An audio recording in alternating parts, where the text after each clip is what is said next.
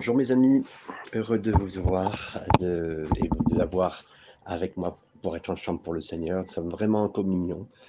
Même si nous ne voyons pas, je pense souvent à vous et je sais que euh, je vous bénis et que c'est du bien, que c'est une communion. Je sais aussi que vous faites la même chose aussi avec les gens, que ce que vous recevez, vous le donnez à ceux qui vous entourent. Et c'est pour ça que je suis très heureux de vous retrouver encore aujourd'hui pour euh, que nous soyons bénis ensemble.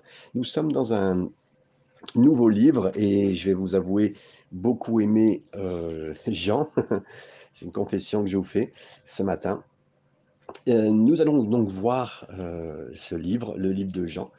Alors, cette lettre de Jean est écrite par une personne âgée, un vieil apôtre, et on le sait, comme tous les autres, il avait été condamné à mourir.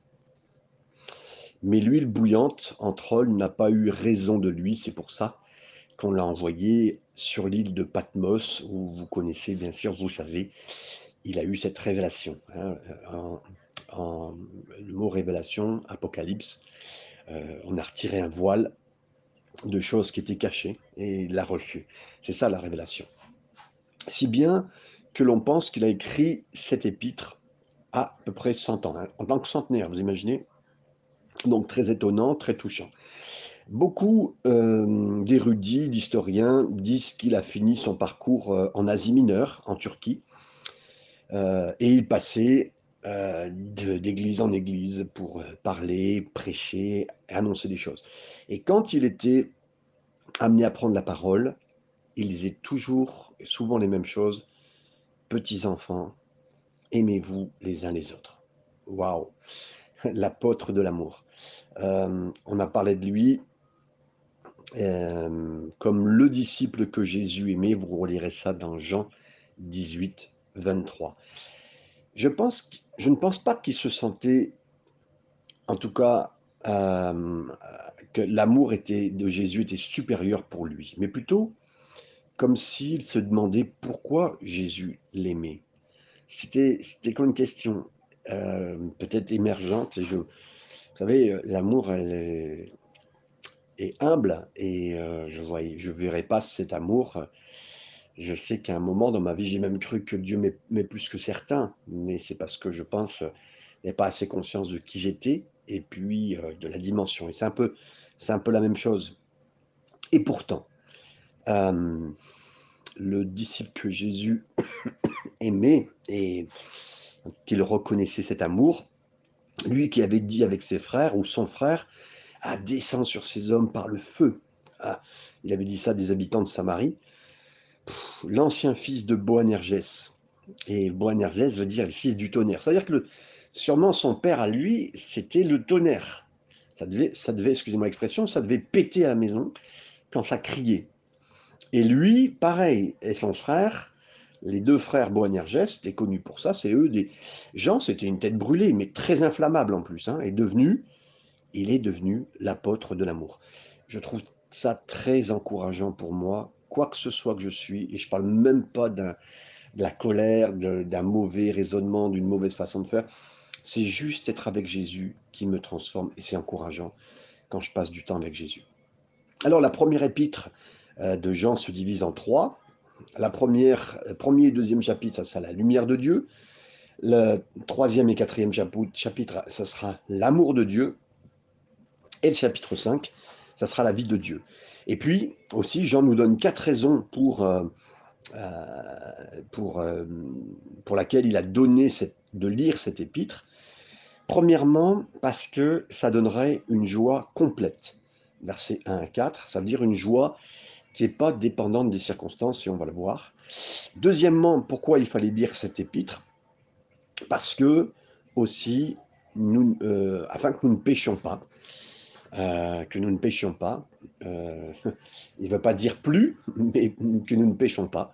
Et c'est dans la vie chrétienne et dans les avancées que le Seigneur fait par sa grâce, euh, c'est extraordinaire de pouvoir en être là. Troisième raison, c'est aussi un avertissement à cause des faux enseignants. Et plus j'avance aussi avec vous en vous parlant dans ces derniers temps, et plus je me rends compte que c'est dans le cœur de la parole de Dieu euh, bien sûr, là, nous avons euh, une étude systématique de trois euh, chapitres de l'Ancien Testament et trois dans le Nouveau.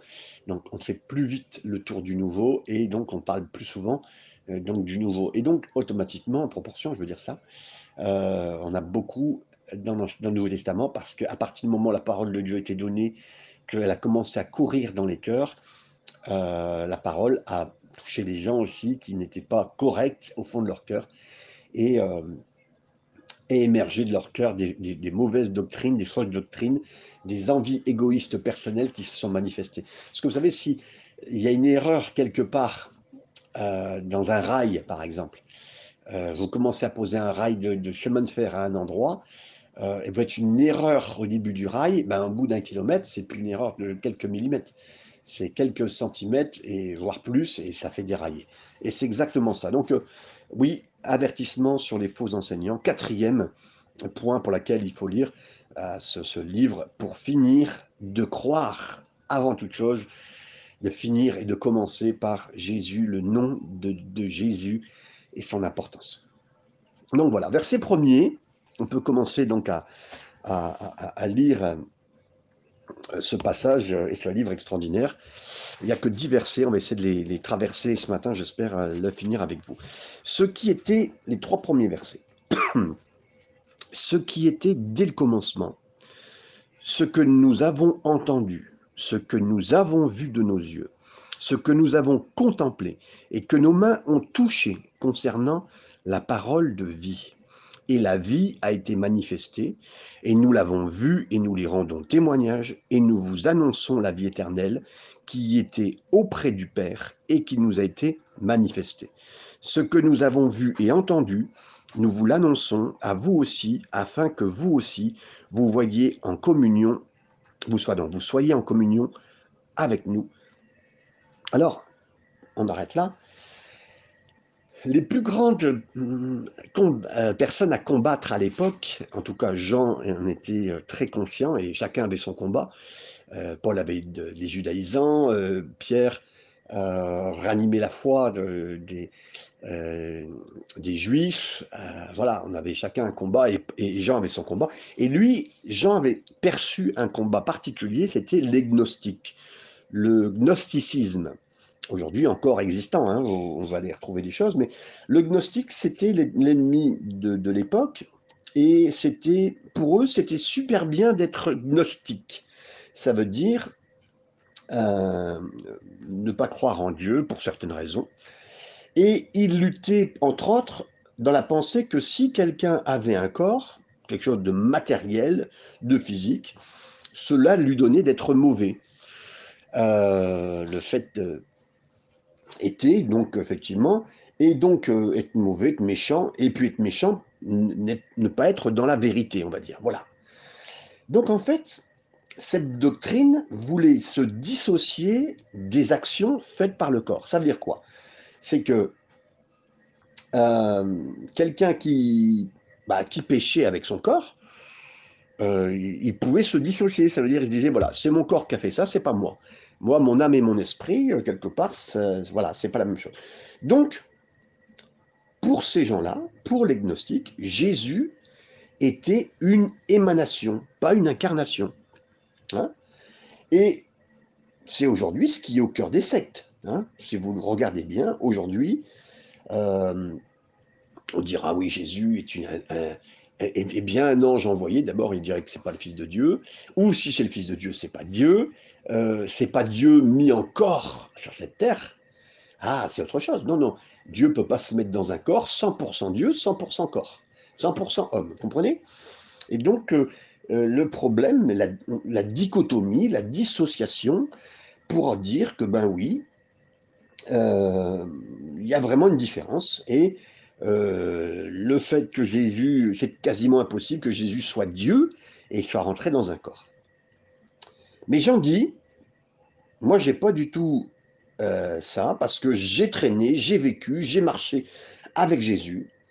Je veux que vous ayez une communion du genre que j'ai eu moi avec lui, hein, ce que j'ai vu, ce que j'ai entendu, ce que nous avons vu, ce que nous avons connu, tout ça c'est important.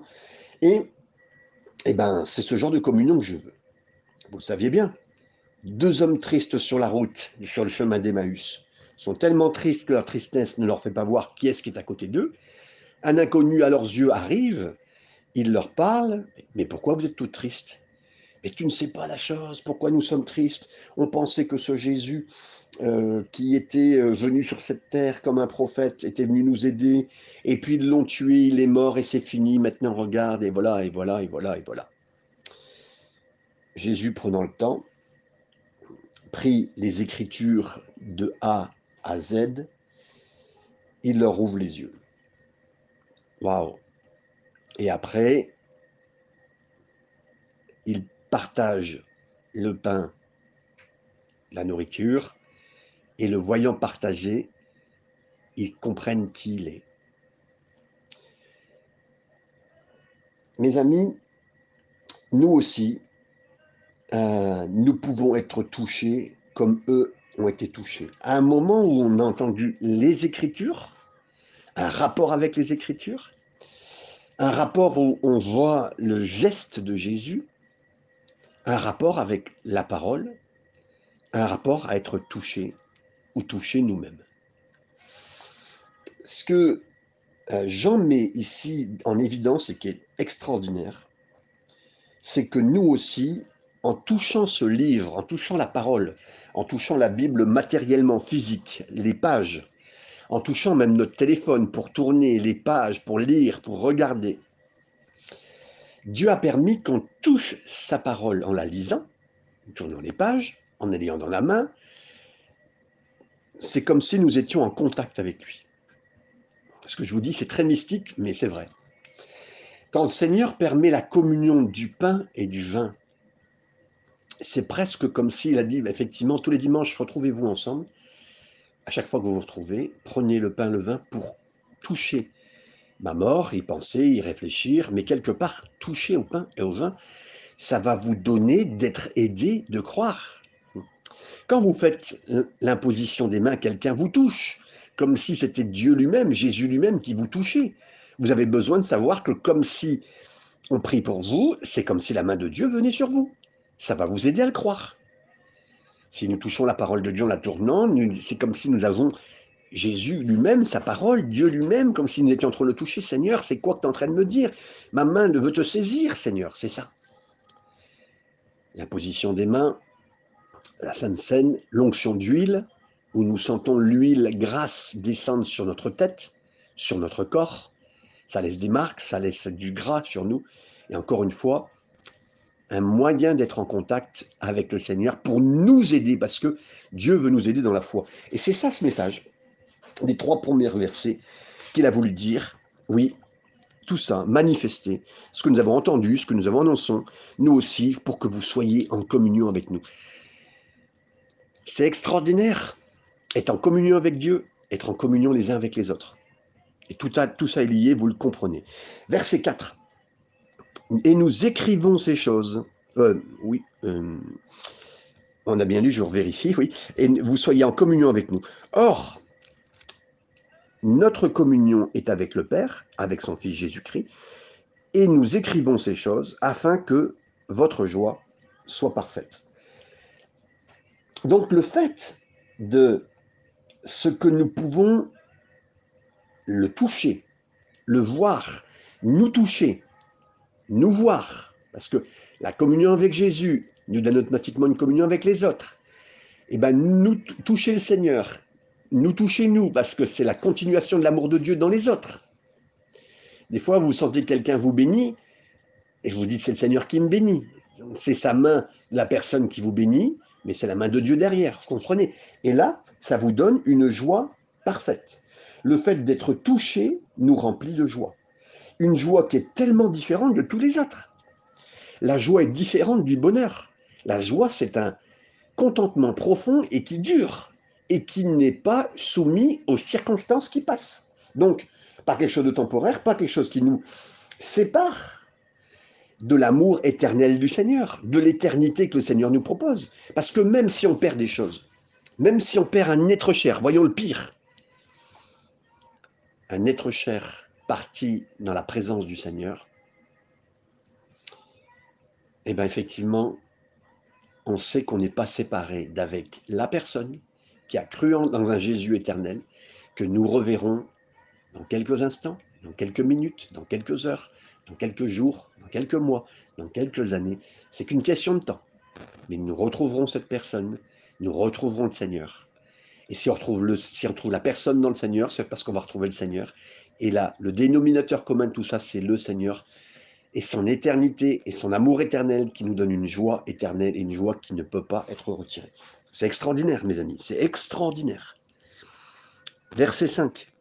La nouvelle que nous avons apprise de lui et que vous nous annonçons, c'est que Dieu est lumière et il n'y a point en lui de ténèbres.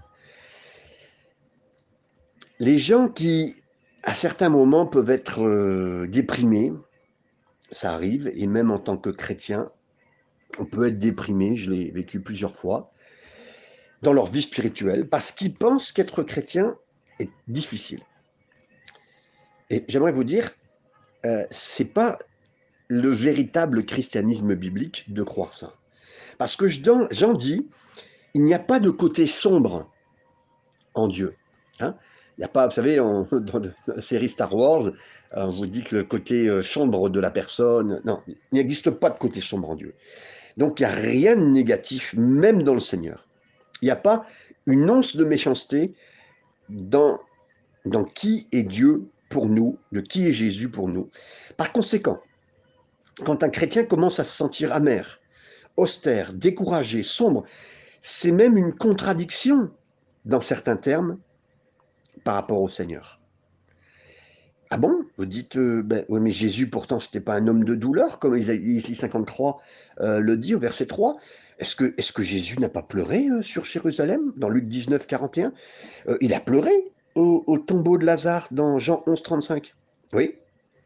Mais quand Jésus pleurait, c'était toujours pour les autres.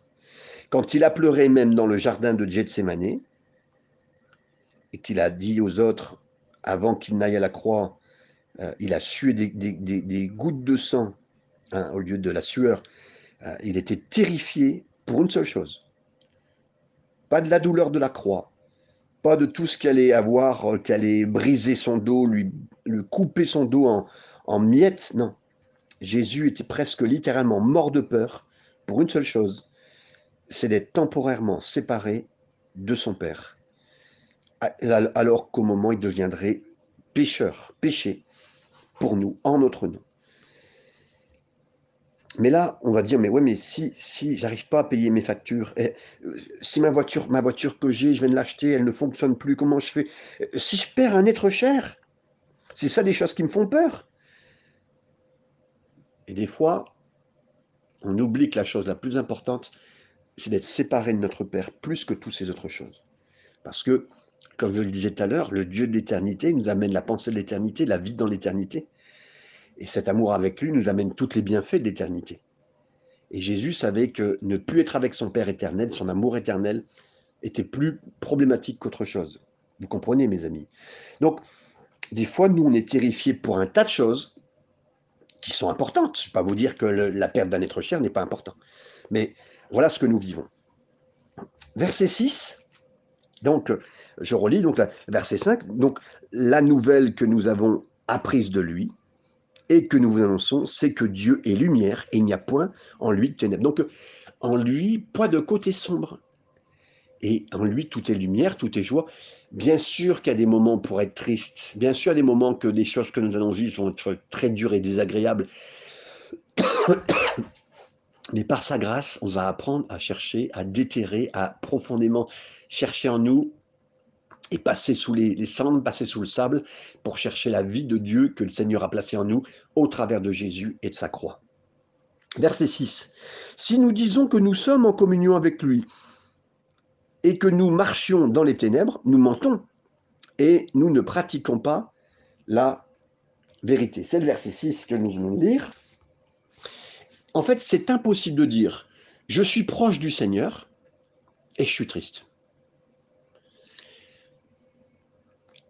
c'est vrai que la vie que nous vivons, il y a des moments, j'ai eu des saisons très difficiles, mais j'ai appris à découvrir une nouvelle joie plus profonde, différente du bonheur, comme je vous le disais tout à l'heure.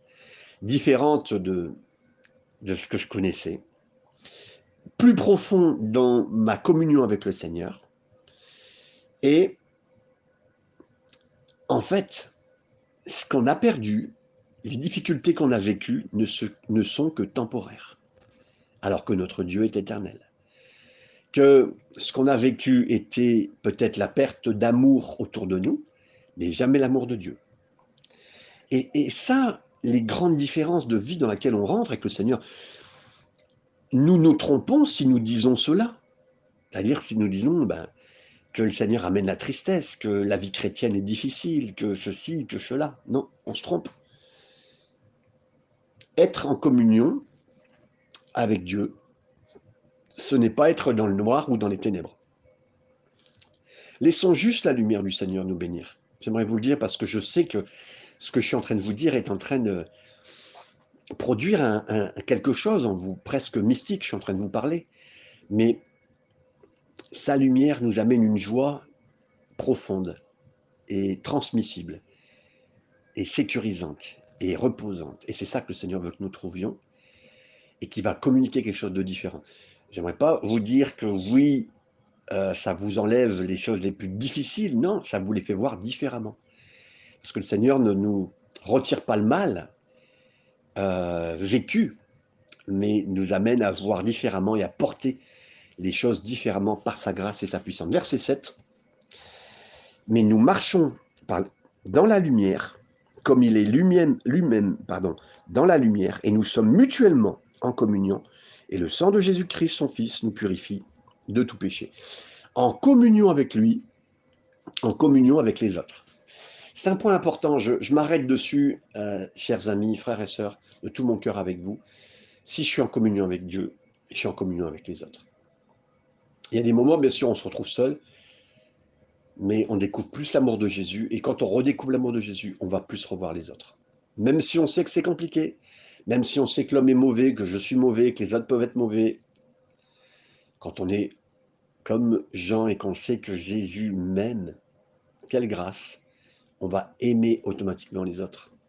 On va avoir de l'amour pour les autres.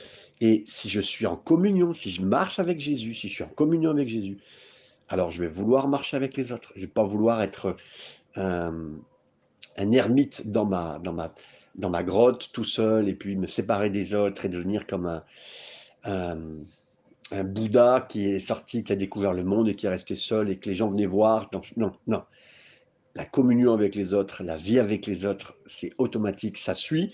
C'est peut-être pas spontané et régulier et toujours euh, rectiligne dans notre vie, mais ça reviendra un moment ou un autre parce que tu aimeras le Seigneur ton Dieu de tout ton cœur, de toute ta force et de toute ton âme, et ton prochain comme toi-même. Donc, quelque part, si on connaît l'amour de Dieu, on, aura de l'amour pour soi-même autant que pour les autres. Et ça, c'est presque une ligne tracée de trois commandements d'un seul que le Seigneur nous donne. Et là, oui, effectivement, en communion avec lui, donc en communion avec les autres. En communion avec les autres, donc il n'y aura pas de blabla sur les autres, on parlera pas mal, on n'aura rien à redire. Pourtant, il y a des choses à dire sur chacun, on est d'accord, on est conscient. Mais, mais même sur l'Église, comment pouvez-vous dire que vous aimez Jésus si vous parlez mal de son épouse, l'Église? Comprenez? C'est fort ce que je suis en train de vous dire. Mais, et, et pourtant, il y a des choses à dire. Mais qui sait mieux que nous Mieux que Jésus qui connaît l'Église? Nous, on connaît l'Église, vous la connaissez l'Église, vous la connaissez les églises où vous êtes passé. Vous auriez des choses à dire. Mais Jésus, son épouse, il parle pas mal. Et donc, quelque part, parle pas mal parce que c'est l'épouse de Christ. Et nous, les enfants du Seigneur, on aurait plein de choses à dire les uns sur les autres. Mais par amour, par amour, par grâce, par puissance, quelque chose d'extraordinaire. Oui, le Seigneur nous aide à rien à redire, parce que, parce que nettoyé par le sang de Jésus, nettoyé par le sang de Jésus. Ça parle ici, quand tu nous as dit ce, verset-là, le mot nettoyer nous parle d'un nettoyage continuel. Quand Jésus a bien interpellé Pierre et les gens et les autres pour leur laver les pieds, il leur a pas dit, allez, prenez un bain euh, total. Non, il a dit, je vous lave les pieds seulement, parce qu'en fait, le nettoyage est continuel. En fait, après, on n'a plus envie que notre corps entier, quelque part, soit, c'est une image, hein, mais que notre corps entier soit dans le péché. Il n'y a que notre marche de tous les jours qui peut faire qu'on marche dans les saletés, volontairement ou pas volontairement, mais on pourrait des fois marcher dans la saleté, et on fait des erreurs, on pêche, mais on peut être lavé par Jésus qui nous dit tes pieds sont sales, il faut que je te les lave. Oh non, non, non, non, il faut que je te les lave. Et merci Seigneur de ce que ce nettoyage continuel est fait dans notre vie. Verset 8. Si nous disons que nous n'avons pas de péché, nous nous séduisons nous-mêmes et la vérité n'est point en nous. C'est pas vrai. Et, là, justement, qui disait ne pas avoir de péché? C'était les gnostiques. Hein? ah, ce n'est pas moi qui pêche, c'est mon corps, juste mon corps.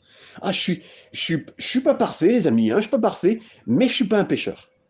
Eh non, j'aimerais vous dire, et c'est pour ça que, en tant que chrétien, nous sommes des pécheurs, sauvés par grâce. Je reste un pécheur, mais sauvé par grâce. Attention, quand je dis pas, quand je suis en train de dire je suis un pécheur sauvé par grâce, ça ne me donne pas la licence de continuer à pécher.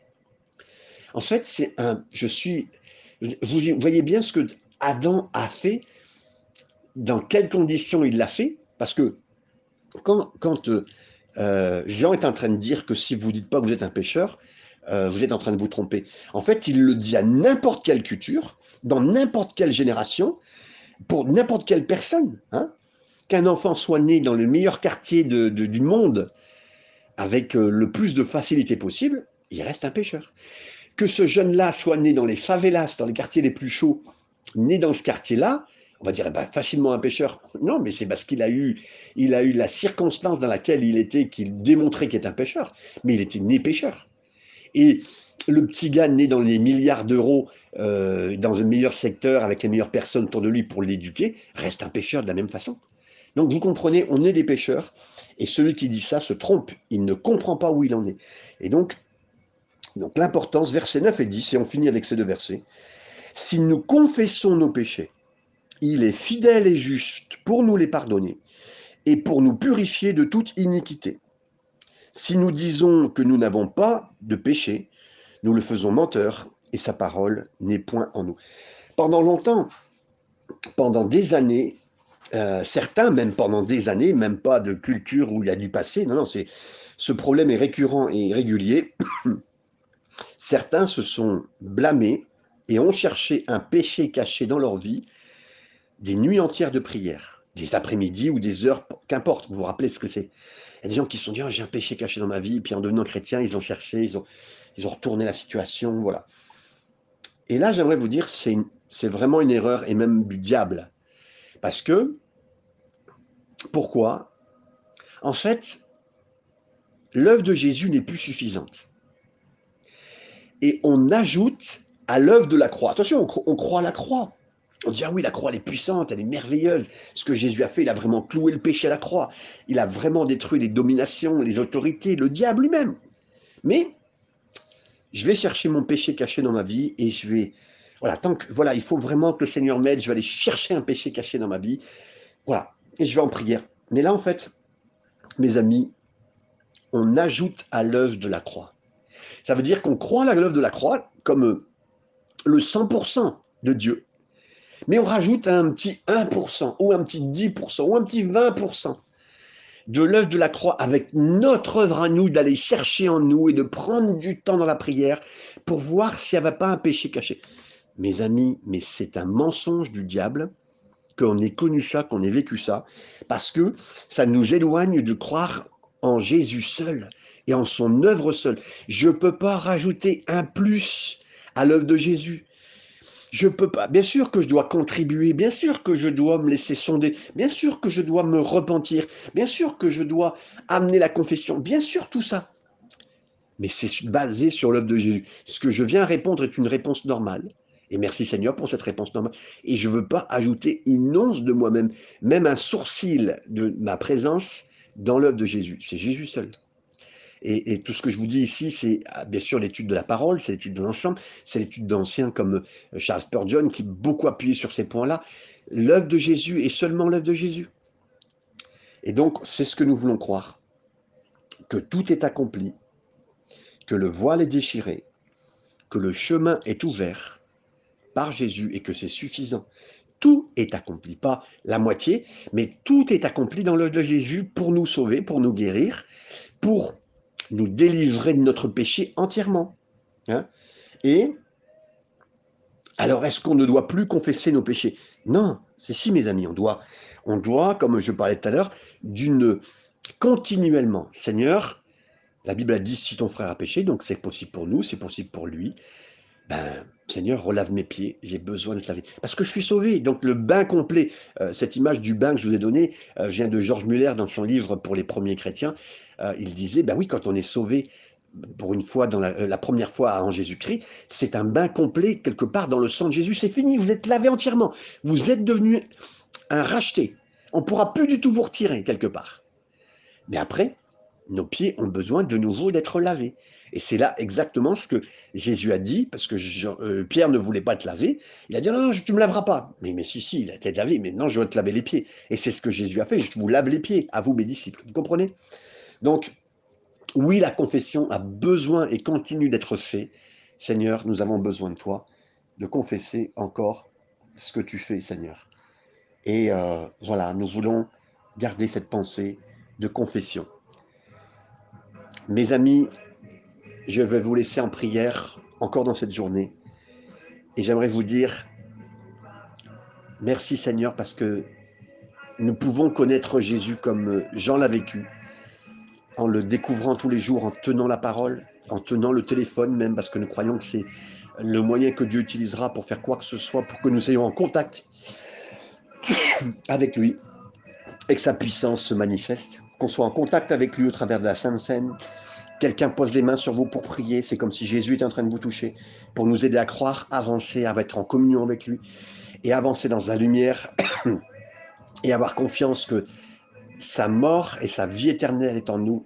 Nous sommes, nous sommes puissamment aidés dans notre foi pour marcher avec le Seigneur dans la foi, et nous combattons euh, nous, croyons que Jésus est vraiment venu sur terre pour nous, afin qu'on soit vraiment en contact avec lui. Et, et, je le crois. Seigneur, bénis tous mes frères et sœurs dans cette journée et dans le contact qu'ils ont avec toi, Seigneur. Sois béni, Seigneur. Bonne journée à chacun et que le Seigneur vous bénisse, mes amis et mes frères et sœurs.